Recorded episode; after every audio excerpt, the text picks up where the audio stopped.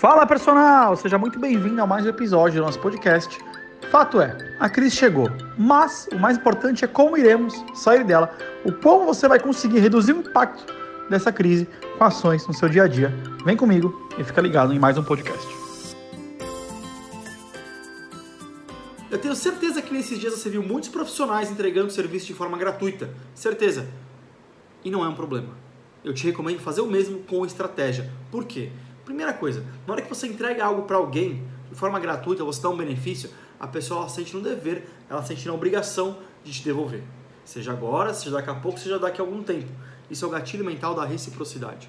Então entregue algo de forma gratuita assim para os outros, para eles entenderem como funciona o seu serviço, como funciona o seu trabalho e poderem te contratar. Porém, por um curto período de tempo. Eu te recomendo em torno de 7 dias.